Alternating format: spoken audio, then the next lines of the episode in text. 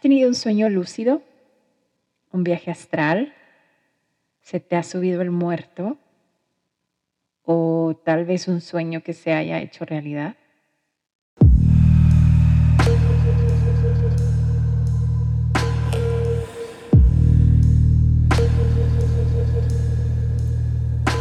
Hola criaturas, bienvenidos, bienvenidos a el segundo episodio de Wake Up. ¿Qué son los sueños? Desde civilizaciones antiguas que pensaban que eran mensajes del más allá o, predicciones. Hay un libro que escribió Sigmund Freud que se llama Interpretación de los Sueños en 1899. Es el padre la, del psicoanálisis. Y él decía que los sueños son manifestaciones de los deseos reprimidos, que están conectados directamente con el subconsciente. Y él dice que las interpretaciones de cada sueño son muy personales porque pues cada mente es un mundo diferente. Se sabe que un 95% de los sueños se olvidan porque pues no estamos acostumbrados como a llevar una, una logística de cada vez que soñamos, anotarlo, ni cosas así, pero el 95%, o sea, es, que es mucho. Y realmente se nos quedan los sueños como más significativos o, o tal vez pesadillas, algo que nos haya marcado muy, muy cañón en, en el sueño. Y una de las preguntas más chidas es ¿por qué? ¿Por qué se sueña? ¿Por qué soñamos? La ciencia dice que es necesario para nuestra mente. Es la fase de recuperación donde nuestro cerebro prácticamente se repara y hace una limpieza de todas las imágenes que vimos en el día. Bueno, no solamente imágenes, tal vez sentimientos también, emociones y así.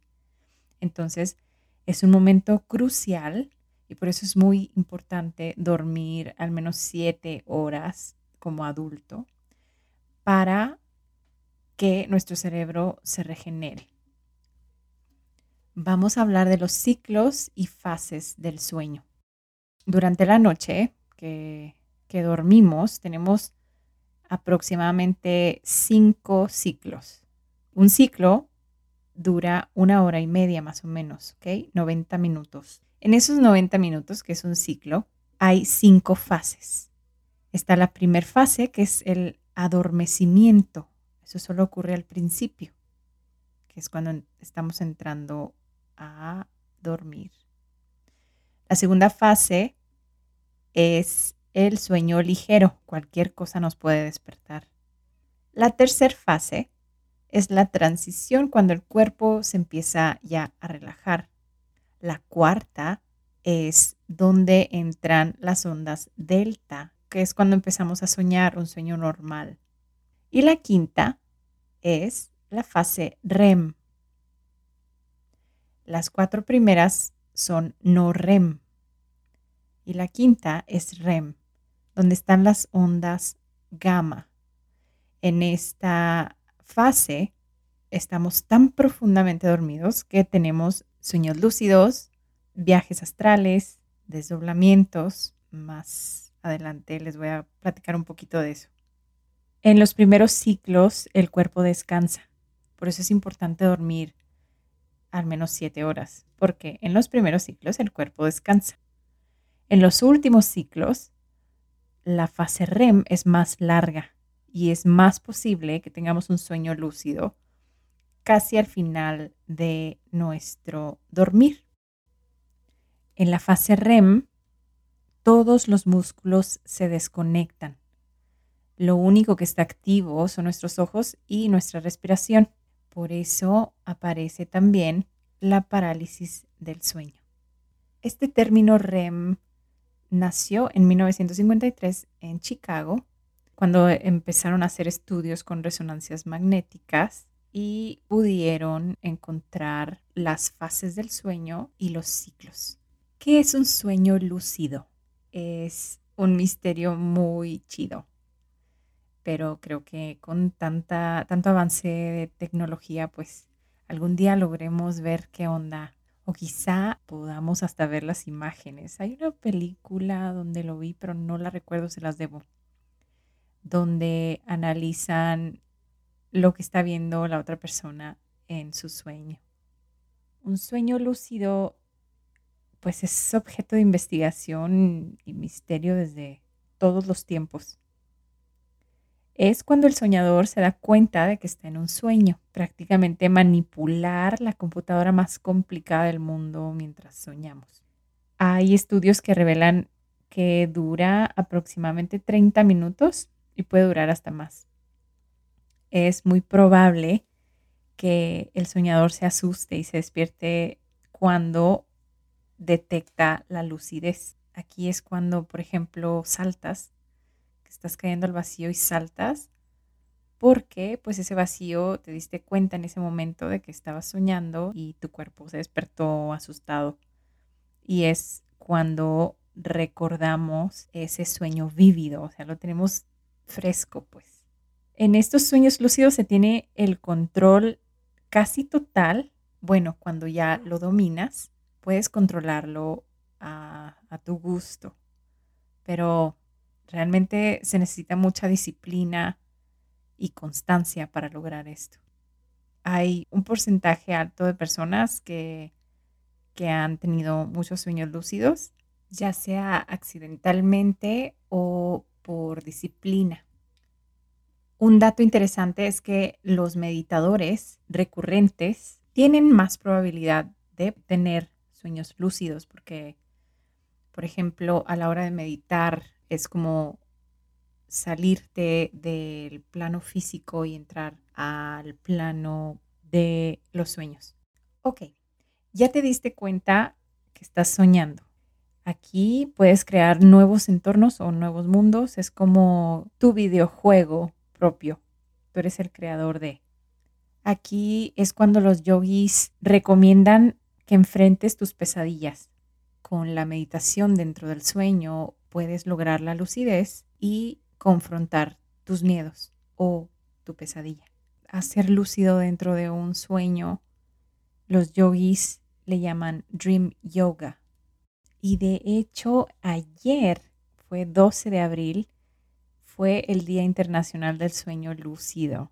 La ciencia dice también que hay mucha actividad cerebral y por lo tanto hay más conexiones. Entonces, aquellas personas que tienen muchos sueños lúcidos y que saben controlarlos, tienen una conciencia más avanzada y que de hecho tiene muchos beneficios. Entre estos beneficios se encuentra mejorar la capacidad de concentración y memorización, estimula la creatividad, reduce la ansiedad y el estrés, reducen las pesadillas porque pues puedes controlarlas, es una exploración de la conciencia y tienes a consecuencia un despertar espiritual de esta manera. Si has tenido un sueño lúcido, recuerdas que nada es lógico, no hay lógica en esta fase. No tiene sentido crítico, o sea, si ves algo raro, extraño, que sea muy loco, pues no reaccionamos como en el plano físico. Y algo más loco es que solamente el 10% de los humanos lo ha vivido. El cerebro humano sabemos que es un universo tremendo. Dicen que es un universo a escala y el saber que solo el 10% de los humanos lo ha experimentado te deja una sensación de, de preguntarte, no manches, o sea, cuánto, cuánto potencial tenemos y no lo sabemos usar. Heráclito fue un filósofo y soñador, decía que él entraba a su propio cosmos, pero que no hay límites, que somos co-creadores no nada más del propio cosmos, sino de muchos, muchos cerebritos haciendo uno. Y decía que era un mundo sin límites físicos. También Aristóteles estuvo muy involucrado en el estudio de estos sueños y de hecho escribió un documento que se llama On Dreams en el 350 a.C. Lo busqué en línea y ahí está por si quieren, por si quieren leerlo, está, está chido. También tenemos dos referencias, bueno, tengo más, pero para darles una explicación un poquito general, Alicia en el País de las Maravillas está pensada en un sueño lúcido. La película de Inception o en español Origen, donde sale DiCaprio, ahí es un espía onírico, donde usa un tótem. Onírico, como habíamos dicho al principio, es un mundo onírico, un mundo que no es el, el físico, y él utiliza tótems para darse cuenta si está soñando o, no está soñando. Algo importante que debemos recalcar es que todos los símbolos que aparecen en nuestros sueños lúcidos son a base de nuestra sabiduría personal y también de la programación mental que hemos tenido a lo largo de nuestra vida. Por eso es muy importante hablar de la programación mental. Vamos a dedicar otro episodio a este tema porque hay infinidad de elementos con los que nos programan desde niños. Hay personas que simplemente no logran en toda su vida tener un sueño lúcido y probablemente haya un síndrome llamado Charcot-Wilbrand, lo cual es una lesión en el lóbulo occipital que tiene agnosia. Y la agnosia es cuando sí tienes una fase de REM, obviamente, pero no tienes memoria. Nunca te acuerdas de los sueños.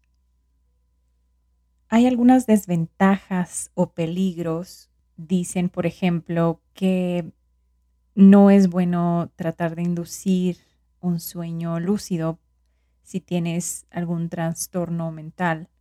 No lo recomiendan porque puede afectar más que beneficiarte. También dicen que se puede volver una adicción porque si logras controlar un sueño lúcido y tienes una vida que no te gusta en la vida real, en el mundo físico, puede volverse una adicción por consecuencia, te lleva al aislamiento. ¿Cómo podemos inducir o tener sueños lúcidos? Sí, hay muchas técnicas. Por ejemplo, el llamado totem que DiCaprio usa en la película de Inception es tener un objeto o algún como un amuleto esto te va a ayudar a darte cuenta si es un sueño o no es un sueño, como él lo hizo en la película. Hay tres pasos básicos. Prelúcido, que es ver algo irreal en el sueño, algo que en el plano físico no estaría sucediendo. Ahí viene entonces el paso dos, que te lleva a una lucidez estándar. Es cuando te preguntas o te dices a ti mismo, debe ser un sueño porque esto no estaría pasando en la vida real.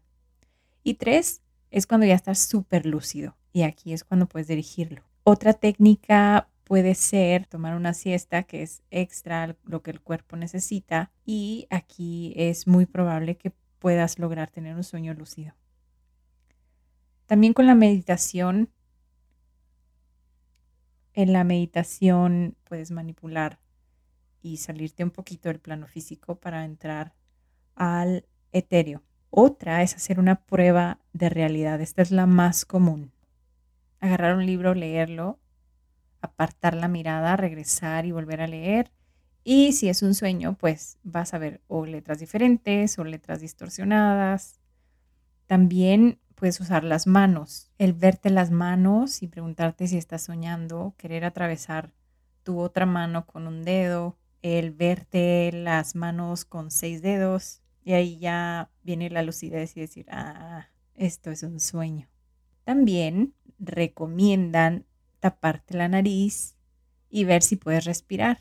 Otra técnica es la llamada, es muy famosa también, MILD, las siglas M-I-L-D, que significan Mnemonic Induction of Lucid Dreams. Esta es prácticamente decirle a la mente que regrese al sueño. Fue creada por Stephen LaBerg, es muy famoso dentro de los investigadores de los sueños. Él le llama onironautas o exploradores del mundo de los sueños a todos los soñadores lúcidos. Esta va muy de la mano con otra técnica que se llama WBTV, que consta en dormir cinco horas, pones una alarma, te despiertas y haces alguna actividad por 15 o 20 minutos, ya sea leer, lo que tú quieras. Y enseguida haces una técnica que es regresar al sueño. Otra recomendación es que lleves un diario de sueños. Esta va a fortalecer tu memoria onírica. ¿Qué es esto? Cuando despiertas y tienes el sueño fresco, deberías tener o deberás tener un cuadernito, una carpetita donde anotes lo que acabas de soñar y tener paciencia. Siempre que sueñes y te acuerdes y lo escribas, vas a poder analizar si hay algunos patrones, si algo se repite en tus sueños y cuando estés en un sueño y que veas que se repita lo mismo, ahí te vas a dar cuenta que estás soñando. La hipnosis es, bueno, es otro tema muy, muy extenso, pero en mi búsqueda encontré a un youtuber llamado Jorge Astrayo que se dedica a hacer hipnosis con audios 8D. Estos se crean con una atmósfera especial. ¿A qué me refiero con especial? No es una grabación tradicional, sino se juega con el oído izquierdo y el oído derecho. ¿A qué me refiero con esto? A los faders, llamado fader, que se va un sonido al lado izquierdo y luego se va al derecho y así juega contigo. Aquí también puede entrar los binaurales. Esta técnica también es muy famosa. La estudiaron en 1859 y le llaman la droga tecnológica. Recomiendan solamente 30 minutos. Estas modifican el estado de ánimo porque son, emiten frecuencias, por ejemplo, en el oído derecho y en el oído izquierdo, reciben tonos de frecuencias diferentes. Son ondas delta. Solamente pueden ser escuchados con auriculares. Puedes hacer esto antes de dormir y tal vez ir entrenando de esta manera a tu mente. Aquí entran las ondas cerebrales es la actividad eléctrica entre neuronas. Esta se mide con un electroencefalograma y tenemos cinco. Tenemos ondas alfa, ondas beta, ondas delta, teta y gamma. ¿Se acuerdan de las gamas? Las gamas entran en la fase REM. Hay un psicólogo que se llama Omar Rueda que recomienda algunas cosas, como por ejemplo que no consumas alcohol, ni drogas y no cenar cebolla. Yo creo que ha de tener por ahí algún ácido que no te deje entrar a la lucidez. Dice también que la marihuana inhibe la fase REM. Pero, ¿qué onda con los viajes astrales? ¿Cuál es la relación de un sueño lúcido y un viaje astral? Bueno, vamos a empezar a decir que un viaje astral es una experiencia extracorporal consciente.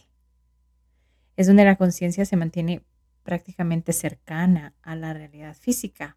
Digamos que estás teniendo un sueño astral, viene la lucidez y empiezas a ver que tu alrededor es muy parecido a la física. Y en un sueño lúcido no siempre tiene que ser así. Pueden aparecer cosas diferentes o otras dimensiones o cosas así.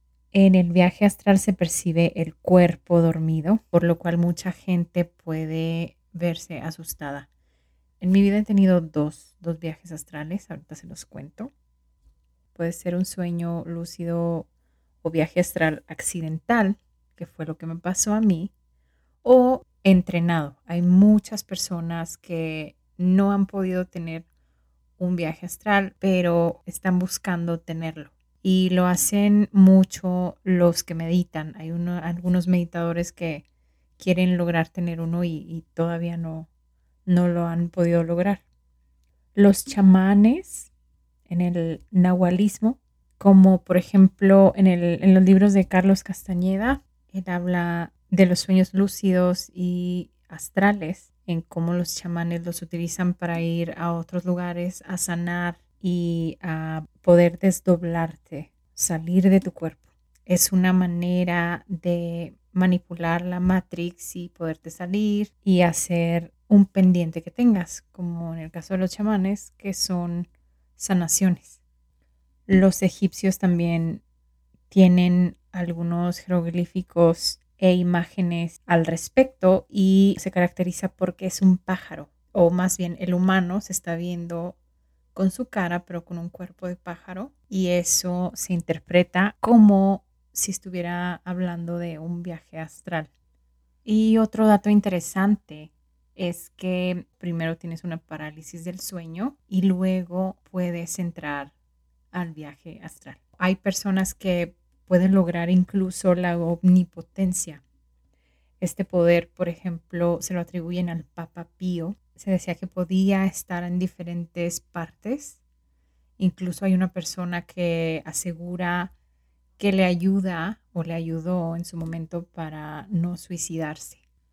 Hay muchos pasajes bíblicos que hablan de sueños astrales, de un cordón de plata, como por ejemplo en Eclesiastes 12:6.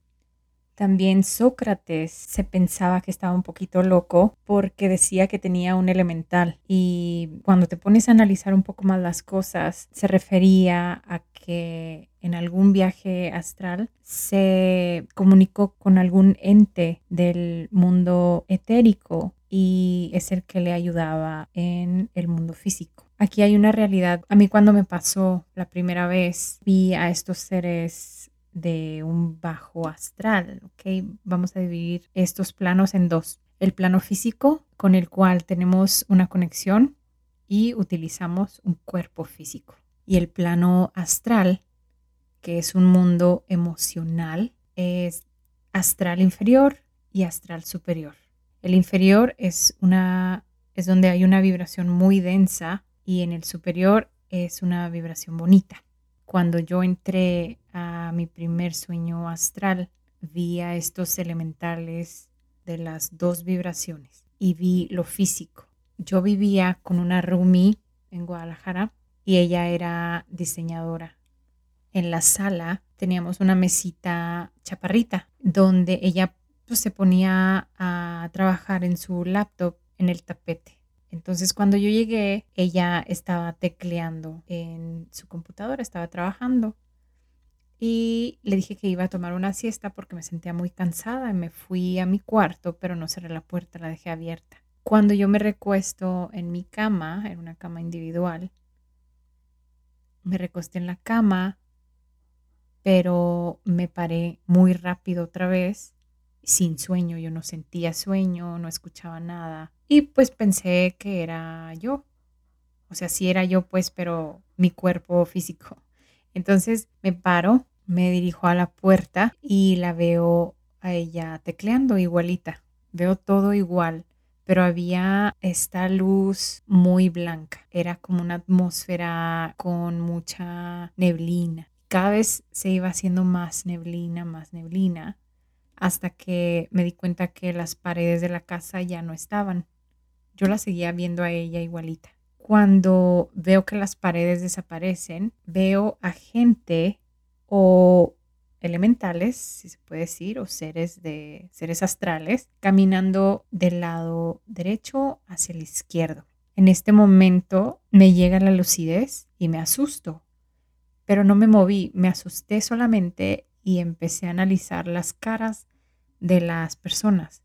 Era como si estuvieran caminando en, sí, en niebla, en nubes. Entonces vi sus caras llorando. Otras, como dos o tres, me voltearon a ver y les cambiaba la cara como demonios.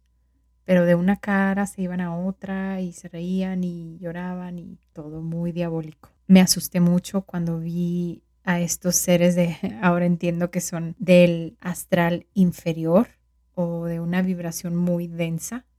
Volteé, me, me fui para atrás y volteé a mi cama y vi mi cuerpo acostado. Pues ahí me, me, me entró mucho miedo y recuerdo que me puse encima de mí para tratar de despertar antes de que estos seres se me acercaran y cuando logré hacerlo me paré rápido y empecé a gritarle a mi roomie y ella vino corriendo y me dijo qué onda y ya le platiqué y todo el rollo. Esa fue mi primera experiencia. Y yo recuerdo que venía muy cansada, muy estresada, muy estaba fastidiada y esa es una de las cosas que, que puede también inducir a este tipo de sueños el estrés, el cansancio, la fatiga. La segunda vez fue cuando yo vivía sola en un departamento. Recuerdo haber dormido y seguro en esta fase REM desperté. La luz del día o el sol ya estaba entrando por la ventana. Pero esta vez dije, esta vez no voy a caminar, me voy a quedar aquí. Y solo volteé a ver mi cuerpo. Estaba recostada del lado derecho los yogis recomiendan dormir de ese lado para poder inducir el sueño astral. Recuerdo que dije que se sentirá tocarme. Entonces empecé a tocar mi pierna porque había dormido con short y con una de mis manos empecé a tocar mi piel y me desperté. Fue una experiencia bonita, no fue nada nada feo ni nada. Lo que a mí me pasó en esta segunda ocasión fue un desdoblamiento. Y un viaje astral es cuando caminas y te vas y avanzas. Y aquí se dice que es cuando no hay peligro porque debes estar consciente de que hay un cordón de plata que te une a tu cuerpo. Entonces nadie más lo puede habitar. Aunque hay muchos mitos de que sí, de que algo se puede meter a tu cuerpo y así. Precisamente hay una película que se llama, está en Netflix y se llama detrás de sus ojos. Si no la han visto, se la recomiendo muchísimo. Está mind blowing. Y ahí van a poder entender, si no han tenido un viaje astral, van a poder entender un poquito más sobre este tema. Hay un yogi que se llama Sadhguru. Bueno, es muy famoso, muchos lo conocen, otros no. Y él asegura que hay cinco tipos de cuerpos. El físico, el mental, el cuerpo de energía, el cuerpo etérico y el cuerpo de dicha. En el viaje astral, el que se usa es el cuerpo etérico. Bueno, los yogis aseguran que es un plano a donde vamos cuando morimos, que en este plano no deberías perder el tiempo, deberías avanzar, debes de decir, ok, ya me di cuenta que estoy muerto y debo avanzar, porque hay muchos parásitos que no te van a dejar avanzar y se te van a pegar ahí, porque como ellos no pueden avanzar, te quieren tener ahí con ellos, en ese, en ese plano. Por eso hay muchos, muchas almas perdidas que no, que no han podido trascender.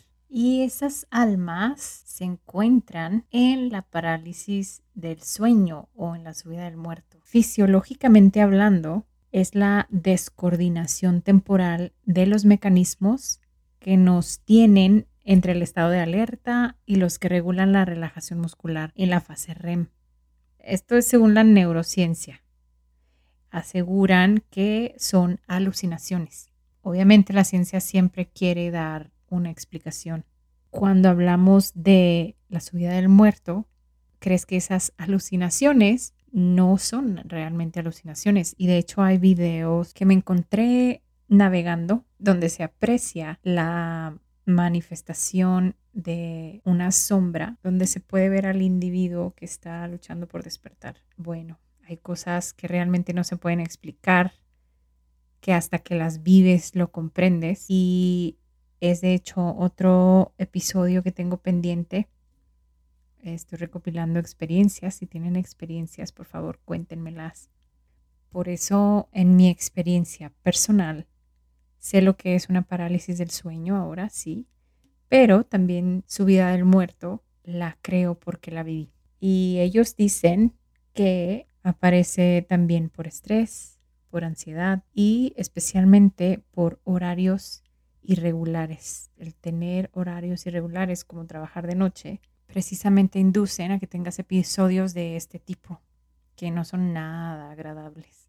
¿Qué es un sueño premonitorio? Esto se dice, bueno, es muy místico, pero se dice que es un poder de la mente superconsciente. Es cuando soñamos algo y se hace realidad. No todos hemos soñado con esto. Yo no he soñado, yo no he tenido ningún sueño que se me haya hecho realidad, pero hay muchas personas que sí. Y de aquí, pues, a quien podemos nombrar a Nostradamus y, y muchas otras personas con predicciones muy interesantes. Sabemos que pasaría en la fase REM, pero que va más allá todavía, es más profundo todavía, es el superconsciente. Un ejemplo está en la serie Sense8, que habla de una conciencia colectiva. ¿Saben cuál también? La serie OA. Esta serie, si no la han visto, se la recomiendo mucho, especialmente si está en el camino del despertar espiritual, porque se basa en los sueños lúcidos, en el viaje astral, en las dimensiones alternas, en un salto cuántico y en una conciencia colectiva. Eh, habla también de la manipulación de la Matrix, lo que es la magia chamánica. Y hay algo muy, muy interesante con esta serie OA, porque la misma protagonista de la serie es la que escribió la serie. O sea, está cabrona. Y esta serie se hizo, o uno de sus objetivos es abrir mentes y tener un despertar colectivo o ayudar a este despertar colectivo que, estamos viendo ahora en, en masa. Cada vez más gente estamos despertando y seguimos despertando en muchos temas todos los días. Y bueno, quiero agradecerles por haber llegado hasta el final de este episodio. Y recuerden que si y recuerden que si quieren experimentar alguno de estos sueños, ya sea lúcido o un viaje astral, deben de ser muy pacientes, tener un propósito y un respeto muy profundo porque ya vimos que entrar a estos otros planos tiene cosas muy chidas, pero también cosas que pueden asustarnos y que no son nada agradables. Busquen a Jorge Astrayo con Y.